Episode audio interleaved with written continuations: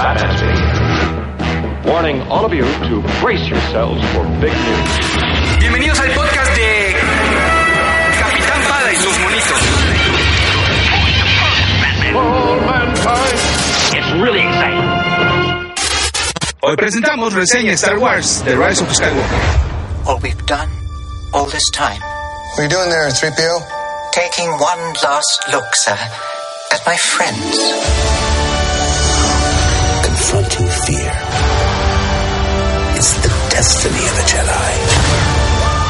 Your destiny.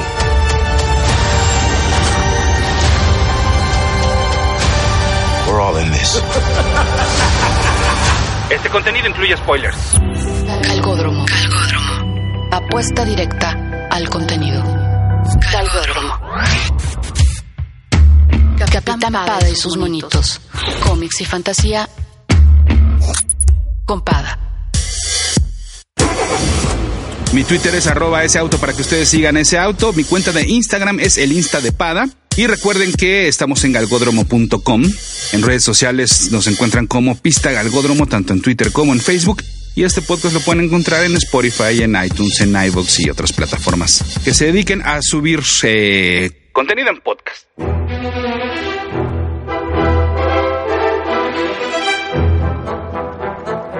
Para resolver y darle fin en 1996 a la malquerida saga del clon de los cómics de Spider-Man, se decidió revivir al enemigo más mortal del superhéroe, Norman Osborn, el original Duende Verde.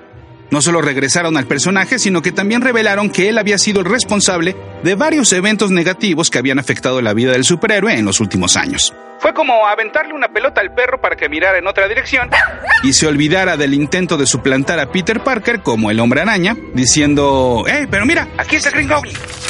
Para curar la mala salud en la cual se encontraba Star Wars después de The Last Jedi, nos arrojaron una pelota de apellido Palpatine, que de entrada, pues cumplió con su objetivo, llamar la atención. Fue una inteligente decisión que no se detuviera en explicarnos el cómo y cuándo fue que revivió el temible emperador, sino que simplemente pasó y sigamos con la historia. Y es que eso tiene el ascenso de Skywalker, que nunca se detiene, que te agarra desde un inicio y te lleva por una gran aventura, que si no eso debería de ser una película de la Guerra de las Galaxias no te da un respiro y por lo mismo ni siquiera te da espacio para preguntarte el por qué el color del sable de Leia que vimos en el flashback no corresponde al que vemos en el tiempo presente, o por qué ahora sí Luke le tiene respeto al arma principal de un Jedi cuando en la cinta anterior aventó el suyo por encima de su hombro.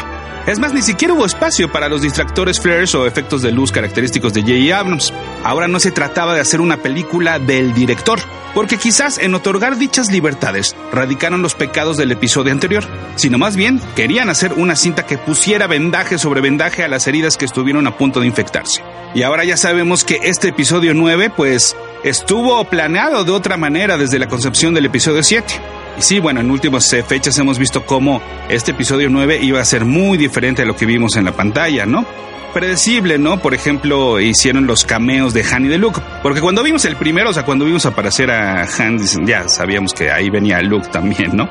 Y lo que sí está curioso y hay que analizar de esta filtración del, del guion original es cómo estuvo contemplado desde siempre o no el regreso de Palpatine, qué iba a ser Rey, ¿no? Si iba a ser una mortal que coincide con los caminos de la fuerza o una chica que ya traía gafete de acceso, pues aunque fuera del lado oscuro, ¿no? Sin embargo, bueno, pues insisto que eh, para el ascenso de Skywalker los responsables entendieron que de lo que se ha tratado cada entrega es de que sea una gran aventura, de no, no, darles respiro a los protagonistas, sin importar que existan pasajes tan simples pero divertidos como buscar esconderse en una cueva, que resulta ser un, un monstruo, ¿no? Con murciélagos en la panza. Lo que sí yo creo que nunca entendieron es que la conexión entre Rey y Kylo no, no fue amor. Fue otras cinco o diez cosas, pero nunca fue enamoramiento, nunca amor. Por lo que, pues sí, entonces el beso entre ambos protagonistas es innecesario y hasta ridículo. Sobre todo cuando esta trilogía se había caracterizado por un bonito coqueteo por parte de algunos de los personajes, sobre todo de Finn, pero sin necesidad de llegar al cliché romántico. Pues acabó esta nueva trilogía de Star Wars, acabaron los episodios, no sin antes darnos una última lección, que el apellido puede pesar, siempre y cuando se lo permitas. Así es como Ben Solo decide regresar al suyo, y así es como Rey decide negar el suyo. Cuando salimos de The Last Jedi, el sentimiento fue, bueno, pues mira, por lo menos ya nada más nos queda una. Y ahora cuando salimos de The Rise of Skywalker nos decimos, qué lástima que esta fue la última. Porque con todo y sus heridas, sí que vamos a extrañar a Rey, a Poe, a Finn y demás compañía. Y entonces el saldo, el saldo es bueno. A continuación, los easter eggs, referencias y homenajes, ya lo saben, en exclusiva para el formato podcast. Estos no vienen en la versión escrita de esta reseña.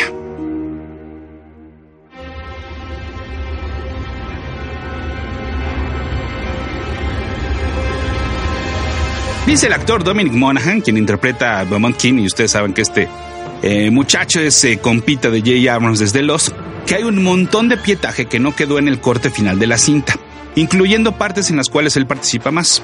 Claro, esto no debería ser eh, sorpresa para nadie, pero no sé si alcanza para un Director Scott. Ahora, ¿queremos un Director Scott? O mejor nos quedamos así satisfechos, ya sin ninguna gula de por medio.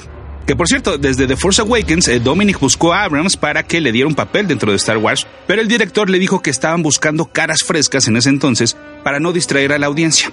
Para este episodio fue mucho más insistente, sabiendo que podría ser su última oportunidad, Podríamos decir inclusive que hasta le rogó porque le dijo, vamos, tú sabes que tengo un tatuaje de Star Wars. Y entonces, entre broma y broma, Abrams le apostó el papel en un partido de fútbol de la selección nacional de Inglaterra.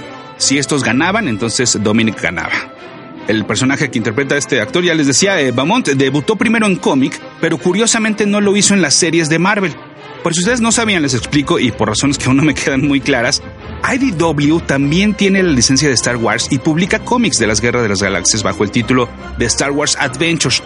Aquí lo que sí hay una diferencia es que estas son historias más ligeras y por lo general son autoconclusivas. Por lo mismo, no es que no sean canon, pero uno pensaría que no tienen gran relevancia para el tapiz completo de todo el universo. Sin embargo, pues ya bajita la mano en esta serie se mostró el verdadero rostro del General Grievous y ahora debutaron primero un personaje. Beaumont aparece en el Star Wars Adventures número 27 de octubre de 2019, donde además se establece su relación con Chewbacca, que de hecho alcanzamos a ver un poquito también en la película. Y pues se me hace que a Marvel les están rebasando por la derecha ¿eh? con estos cómics de IDW. Y bueno, el personaje de Dominic Monaghan pues tiene mucha interacción con Kydell Kokonix, quien, así como en las dos cintas anteriores, es interpretado por Billy Lord, la hija de Carrie Fisher. Les decía, eh, yo no sé si quiero un Director Scott porque el editor Marian Brandon asegura que sí se filmaron escenas donde se explicaba cómo es que Palpatine está vivo, eh, pero pues insisto, a mí me quedó muy bien que no, no se detuviera en esa parte, hicieron como esa toda una secuencia muy cansada, ¿no? Que en una de esas hasta resultaba pues compleja, ¿no? De no, es que es un clon, no, es que este su espíritu. Bueno, en otro apartado de la sección Amigos de Abrams es Kerry Russell, quien interpreta a la amiguita de Poe, Sorry Bliss. Esta actriz fue la protagonista de la serie de televisión Felicity, que fue una creación del propio JJ.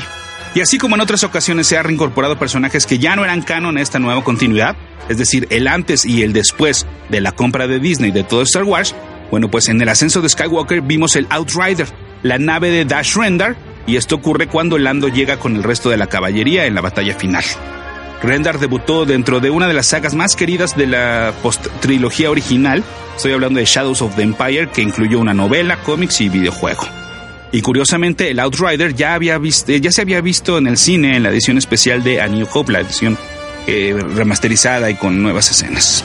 Y otra de las naves que aparecen en dicha secuencia es la Ghost, que viene de Star Wars Rebels, la Hammerhead de Rogue One, la Fireball de Star Wars Resistance y la eh, Razor Crest de The Mandalorian. Y otro personaje que ya es canon nuevamente es Darth Revan, eh, quien debutara en el videojuego Knights of the Old Republic, que ahora bueno ya vienen estos eh, rumores, ¿no? De que la siguiente película podría basarse en este concepto. los Sith Troopers que están al servicio de Palpatine son llamados The Third Revan Legion. Entonces, a ver, ¿no? hay, dos tipos de rumores. Una que Knights of the Republic sería película y otros también eh, dicen que podría ser serie live action, que sería pues en todo en la onda de, de Mandalorian. Y otras legiones están nombradas en honor a otros Sith Lords como Adendu, Tanis, Tenebrus, Phobos y Dosoldos. La voz de Babu Frick, el personaje chiquitito que reprograma C-3PO, es la de la actriz Shirley Henderson, quien interpretó a Mooney Myrtle en la saga de Harry Potter. Aquí en el taller de Babu se alcanzan a ver la cabeza de un droide mecánico 21B, como el del Imperio contraataca. Eh, perdón, dije droide mecánico, no. Droide médico. Ya saben, este flaquillo azuloso, ¿no? Que está curando el loco. Bueno, y también se, se alcanza a ver un B1 Battle Droid esos tontos también flaquitos del episodio 1, y las piernas de uno de los otros que son más agresivos, los que pasan, los que sus sucesores, los que aparecen en el episodio 2. Bueno, y como ya es una costumbre, hay un libro que acompaña a esta película, así ha ocurrido en eh, ediciones anteriores. Ahora tenemos el Star Wars The Rise of Skywalker Visual Dictionary y se ofrecen más detalles sobre cosas que no vimos en pantalla. Por ejemplo, el nombre completo de Lando es Landonis Balthazar Calrissian y su hija de dos años fue secuestrada por la First Order. Esto explicaría la conexión que tiene al final con Yana, pues su hija tendría más o menos la misma edad, 20 años. Y hablando de edades, en The Rise of Skywalker, Luke y Leia tienen 53 años, Rey 20 y Kylo Ren nada más llegó a las tres décadas de vida. La base Starkiller se encuentra en el planeta Ilum, rico en, cristal, en cristales Kyber, perdón, en Kyber Crystalline, que son los que se usan para fabricar los sables de luz. Ilum ya había aparecido en The Clone Wars y en el videojuego Fallen Order. Bueno, y si no sabían, eh, Starkiller era el apellido original de Luke Skywalker en un personaje llamado Anakin Starkiller. Esto era en el, eh, guion original de George Lucas. Y este nombre luego fue utilizado para el protagonista de los videojuegos de The Force Unleashed, pero como esos ya no son canon, o ya no son canon, ¿verdad? Sí, ya de repente no sé qué es canon. Eh, bueno, pues ahora tenemos que eh, revivieron lo del apellido Starkiller, pero para esta base que usa este nombre. Bueno, ¿y se acuerdan de cómo por andar de berrinchudos Rey y Kylo partieron a la mitad del sable de Luke en The Last Jedi? Bueno, pues otro de los grandes huecos que hay en, el guion de The Rise of Skywalker, pues fue resuelto, eh, está resuelto en este libro, porque aquí te explican que Rey lo reconstruyó. Ya, eso fue toda la historia. El Mon Calamari que vimos en esta cinta es Aftab Akbar, eh, hijo del legendario Admiral Akbar que murió en The Last Jedi. Por eso Poe eh, le llama Juniors, porque él ya lo conocía desde Star Wars Alliance, una miniserie en cómic de Marvel que sirvió como preludio a The Rise of Skywalker. Se menciona que el Festival del Desierto Aki Aki ocurre cada 42 años, y es que The Rise of Skywalker se estrenó 42 años después del lanzamiento de la primera película de Star Wars. Y bueno, ahora en esta entrega fue eh, Lando quien expresó la tradicional línea I've got a bad feeling about this. Y Han le toca repetir pues otra icónica frase, su famosa I know, se le dice a su hijo como se la dijo a la madre de este en Imperio Contraataca. Lando repite vestuario de sus apariciones pasadas con su camisita amarilla y su capita azul. Luke consigue por fin sacar una X-Wing del agua, completando aquella prueba que le puso Yoda en el Imperio Contraataca. Y la música en ambas escenas es la misma. Kylo avienta su sable de malo, no sin antes decir, sé lo que tengo que hacer, pero no sé si tengo la fuerza para hacerlo. Esta frase también la dijo en The Force Awakens antes de matar a su papito. Y es solo una de las similitudes porque eh, me refiero a, estas dos escenas porque están parados en la misma posición y Han también le toca la cara y así. Otras de las situaciones que ya habían quedado establecidas pero fueron modificadas en esta película es que Kylo le había dicho a Rey que sus padres no eran nadie. Y ahora resulta que le dice, bueno, o sea, me refiero a que ellos decidieron ser nadies. Cuando Finn rescata a Rey de Kylo, se encuentra en la rampa del halcón milenario y usando una misma máscara de gas como las que usaron Han y Leia en el Imperio Contraataca, al darse cuenta de que estaban atrapados dentro de un monstruo. El trono del emperador se diseñó con base en un concepto que hizo el legendario ilustrador Ralph McQuire, eh, responsable de la trilogía original para Return of the Jedi. El hecho de que el sable de luz de Rey Skywalker sea amarillo no es coincidencia.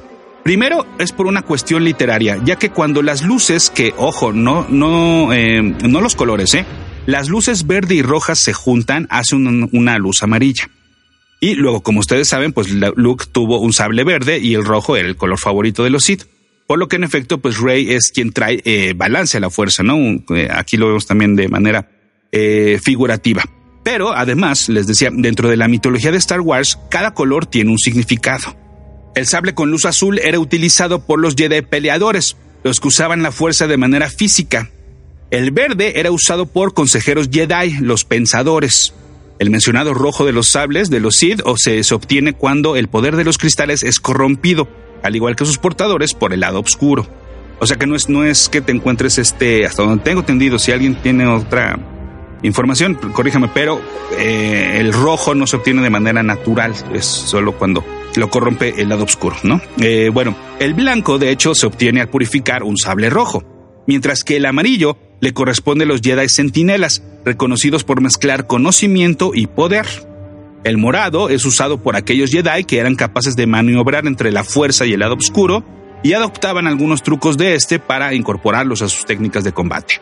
Y solo se sabe de un sable de luz negra y este fue robado del templo Jedi y su portador, cuando el que lo traiga, pues se convierte automáticamente en el líder de los Mandalorians. Las voces de los Jedi ante, anteriores, ¿no? Del pasado que motivan a Rey para echarle ganitas, pertenecen a Ki-Gon eh, Jin, perdón, eh, Mace Windu, Obi-Wan Kenobi, Kanan Jarrus, eh, Ahsoka, Yoda, Luke Skywalker, Anakin Skywalker, Luminara Unduli, Adi Galia y Ayla Secura. Y sí, fueron interpretados por los actores originales de los personajes, es decir, y les va, ahí les va en el mismo orden, Liam Neeson, Samuel Jackson, eh, tanto Iwan McGregor como Sir Riley Guinness, esto, lo hicieron obviamente con un audio modificado de las grabaciones originales, e. Freddie Prince Jr., Ashley Eckstein, Frank Oz, Mark Hamill obviamente, Hayden Christensen, Olivia Davo, Angelique Perrin y Jennifer Hale. Bueno, si quieren que sea mucho más específico, ahí les va la lista de las palabras y frases que dice cada quien, así como la saga a la cual pertenece cada uno de estos Jedi. Obi-Wan Kenobi del episodio 4 y de la trilogía original dice, These are your final steps, Rey. Rise and take them. Rey, rise. Anakin Skywalker de la trilogía precuela dice, Rey, bring back the balance. Rey, as I did. The Force surrounds you, Rey. Let it lift you up. Ahsoka Tano de Clone Wars dice solamente Rey. Eh, Kanan Jarrus de Rebels dice Rey in the heart of a Jedi lies their strength. Luminara Unduli de Attack of the Clones y Revenge of the Sith dice The light, find the light, Rey. Eh, Qui-Gon Jinn de episodio 1 dice Every Jedi who ever lived lives in you. We stand behind you, Rey. Rise.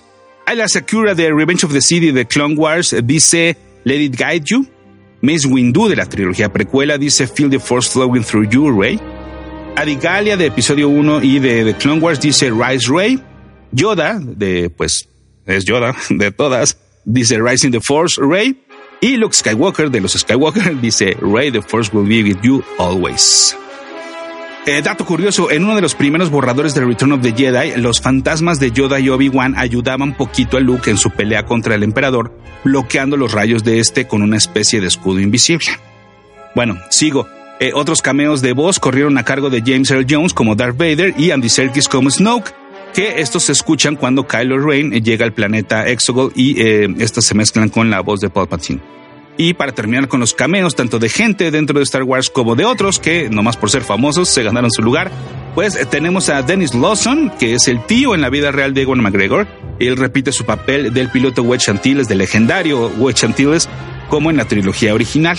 Eh, Warwick Davis repite como Wicked W. Warwick, el líder de los Ewoks, y así como lo hizo en otras entregas, dobletea papel porque también eh, interpreta a un personaje llamado Wisich Moser. El compositor John Williams eh, aparece, hace un cameo. Él es Oma 3, es este cantinero en Kijimi que trae una especie de monóculo. Y de hecho, si jugamos a usar las mismas letras de Oma 3 para formar otra palabra, nos queda la palabra maestro. Ah. En el mismo planeta y en la secuencia donde Poe y compañía están evitando toparse con los Stormtroopers, el cineasta y escritor Kevin Smith interpreta a un habitante del lugar, y Smith, de hecho, ya había hecho, em, perdón, Smith ya había hecho cameos en las dos películas anteriores. Eh, ustedes recordarán que Smith, de hecho, sufrió un ataque al corazón que casi le cuesta la vida. Y entonces, como motivación, ¿no? Para que le echara ganas, pues J.J. Abrams le mandó un mail diciéndole que si sobrevivía, lo iba a incluir en el episodio 9. Y bueno, pues afortunadamente así fue. El músico Lin Manuel Miranda, quien también ayudó como compositor en esta cinta y en The Force Awakens, eh, interpreta a un soldado de la resistencia. Mientras que los músicos y cantantes Ed Sheeran, Harry Styles, Danny Harrison, el hijo de George Harrison, y el productor musical Nigel Godrich aparecen como Stormtroopers. Y J.J. Abrams, haciendo un Alfred Hitchcock, bueno, más o menos, es el responsable de darle la voz al droide trompudo blanco y verde, el llamado D.O.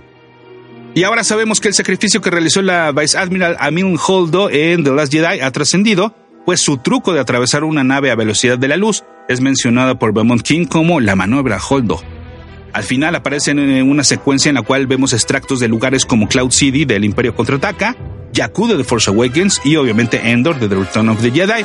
De hecho, este montaje se parece mucho al que vimos en la edición especial, en la eh, masterizada, el remasterizada, perdón, del de, eh, episodio 6.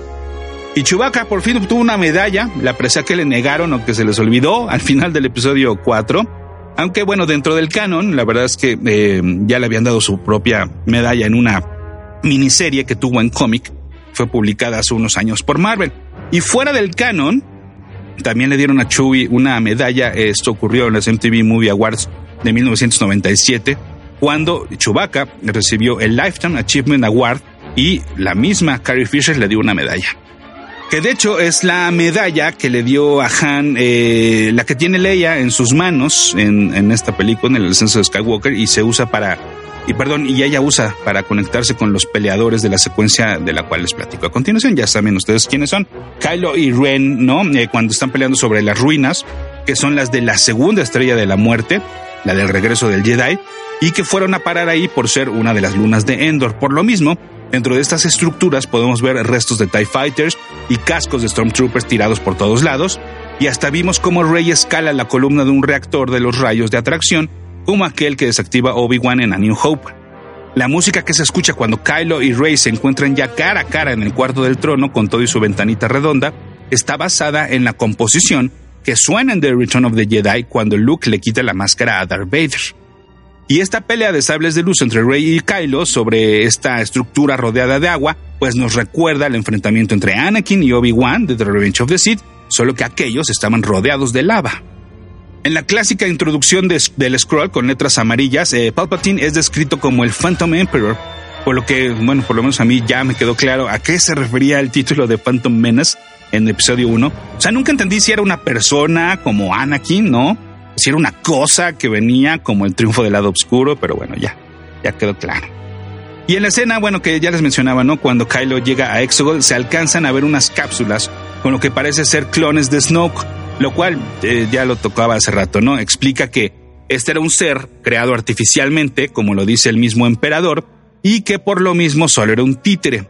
Y que en una de esas, más que un clon, eh, era eh, posiblemente sea una manifestación del propio Palpatine. Esto también se liga con la teoría de que este Palpatine podría ser un clon del original, ¿no? esta resurrección del emperador a través de un clon ya había sido un tema en Dark Empire, una trilogía de miniseries en los cómics publicados en los 90 por Dark Horse, pero pues esa historia ya no es canon, a menos que ya con esto pues, sea un poquito canon otra vez, ¿no? Mira, otra vez estamos hablando de clones con, como comencé esta reseña. Bueno, y hablando de canon, donde se llegó a intuir sobre el regreso de Palpatine fue en otra trilogía, en las novelas Star Wars Aftermath del autor Chuck Wendig, cuya publicación comenzó antes del lanzamiento de The Force Awakens. Habría que revisar entonces otra vez estas novelas a ver qué, de qué hablaban sobre Palpatine. Eh, bueno, este emperador eh, le dice a Kylo, el lado oscuro de la fuerza es una ruta hacia muchas habilidades que algunos consideran antinaturales. Esta es una frase que el mismo personaje le dice a Anakin Skywalker en el episodio 3. Vimos a Rey entrenar con un droide esfera y con un casco de la rebelión, tal y como lo hizo Luke Skywalker en la película original. El emperador le muestra a Rey cómo sus amigos están perdiendo la batalla en el espacio, tal y como lo hizo con Luke en el episodio 6. Y bueno, la unión, esta eh, link especial que tienen Rey y Kylo, tiene, tiene nombre, tiene un nombre extraño que es mencionado dentro de la misma película, que insisto, no es amor, es otra cosa. Es una Dayad, es eh, esto, el, este libro que ya les mencionaba, lo describe como un emparejamiento entre dos seres sensibles a la fuerza, haciéndolos uno con esta. El poder de un Dayad es tan fuerte como la vida misma, y los individuos que forman uno comparten una conexión que atraviesa tiempo y espacio.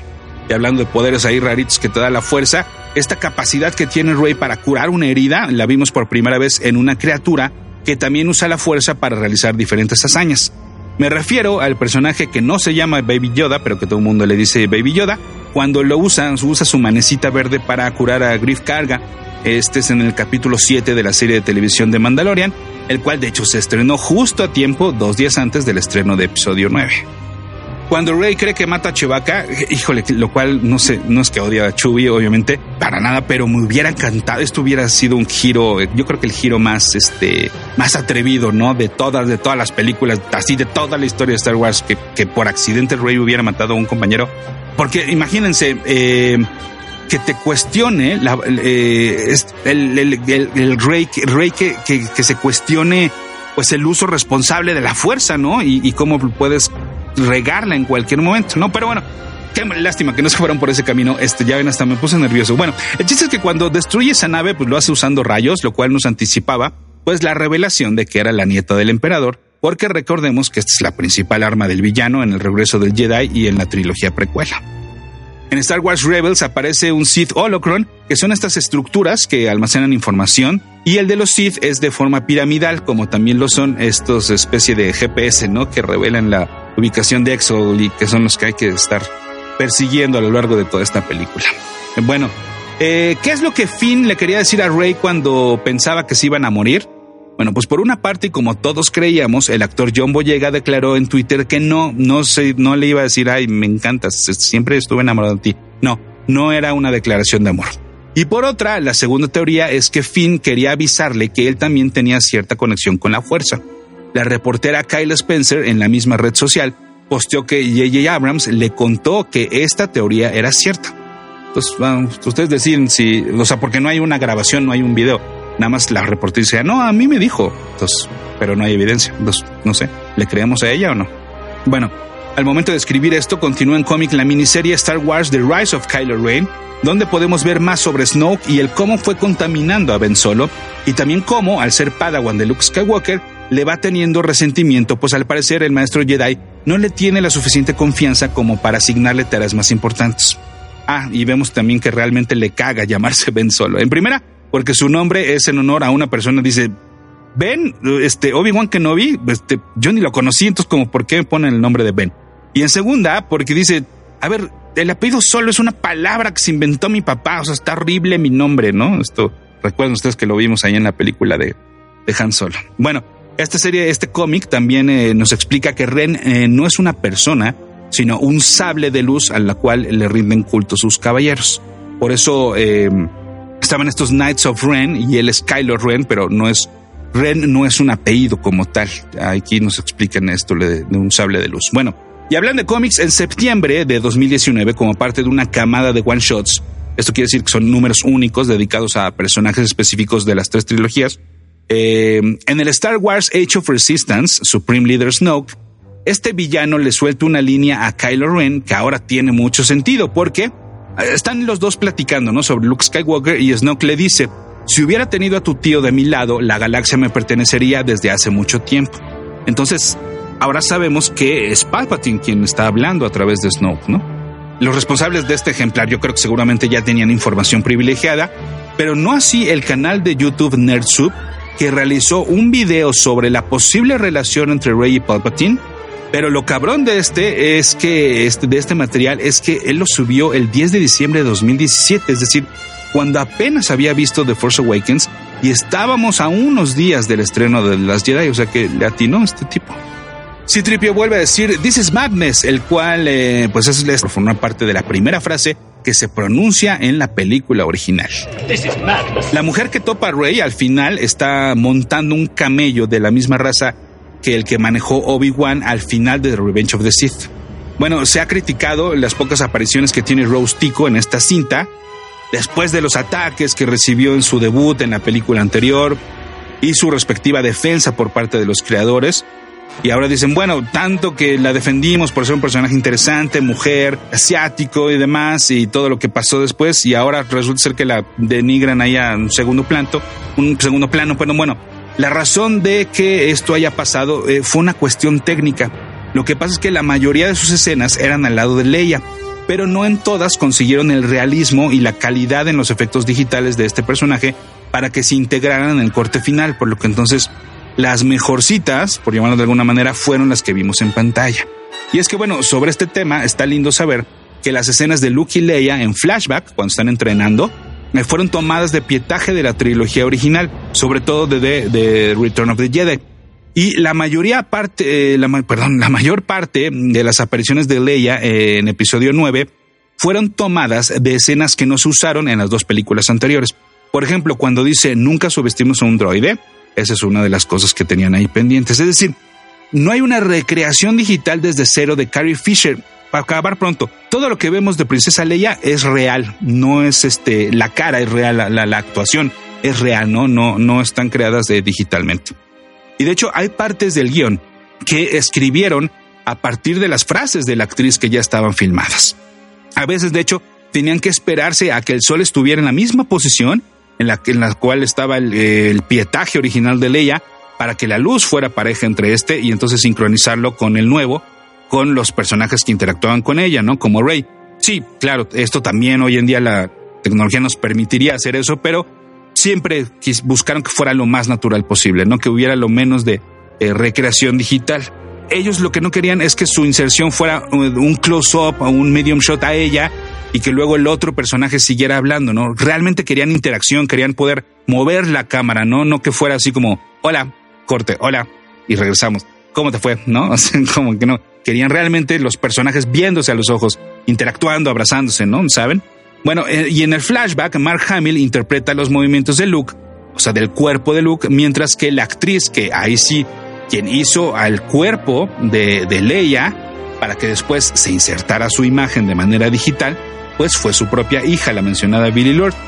Lo cual, insisto, sigue teniendo una parte romántica, pero también es un poco creepy, ¿no? Imagínense a esta pobre mujer, eh, Billy Lord, bueno, pobre no sé qué, no, seguramente está más contenta que tú, yo, todos. Eh, pero Billy yendo hacia el psicólogo así de, hola, pues en mi más reciente trabajo interpreté el cuerpo de mi madre con la cara de mi madre. Ok, señor psicólogo, tiene mucha tarea usted. Te encuentras en Calgódromo. Capitán Pada y sus monitos.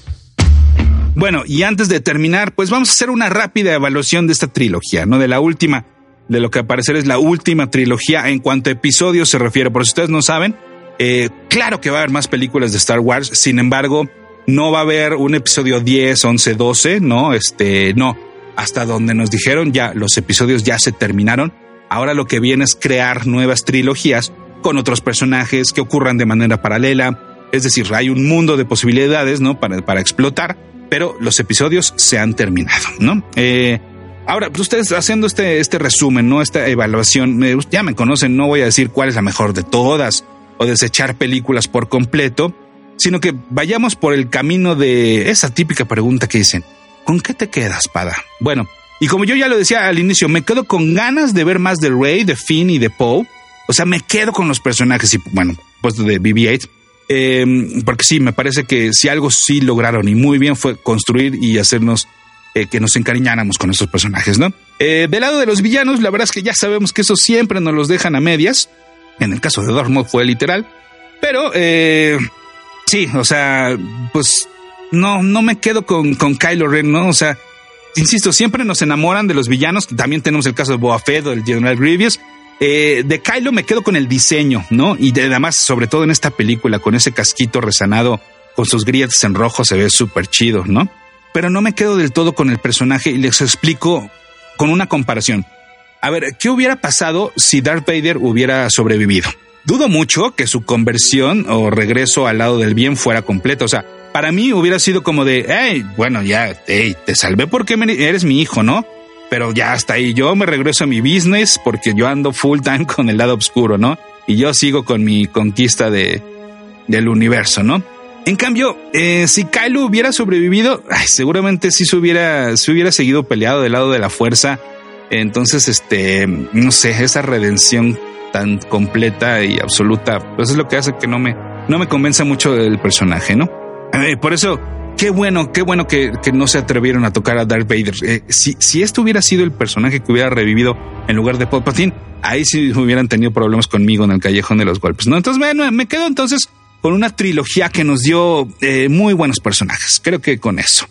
Y por último, eh, para acabar con, ya saben que estas notitas siempre me gusta ponerlas al final para, para irnos con una sonrisa. No, la neta es que no solo es eso, sino que me gusta siempre terminar con algo bonito y padre sino también para, para de repente, eh, hoy en día sobre todo es bien fácil decir, ah, esas películas ya me cansaron, ay, ya chole, ¿a poco viene una nueva de Star Wars? Y de lo que sea, aplica para Marvel, aplica para ah, Harry Potter, de lo que sea, ¿no? Eh, pero recordemos que hay una trascendencia porque de eso se trata el cine, muchachos, de eso se trata la literatura, los personajes, la construcción de un guion. Entonces, eh, para acabar pronto, ahí les va. Eh, Ustedes quizás recuerden que el 30 de abril de 2019, un hombre armado entró a la Universidad de Carolina del Norte en Charlotte, en Estados Unidos, y realizó un tiroteo. Un alumno de 21 años enfrentó a este sujeto para impedir que siguiera disparando contra sus compañeros de clase. Sin embargo, pues este tipo, el agresor, lo atacó y el joven murió. Sin embargo, pues su acción sirvió para que el número de bajas no fuera mayor y que este sujeto pudiera ser desarmado. Este, el nombre de este héroe es Riley Howell y él era un gran, gran fan de Star Wars.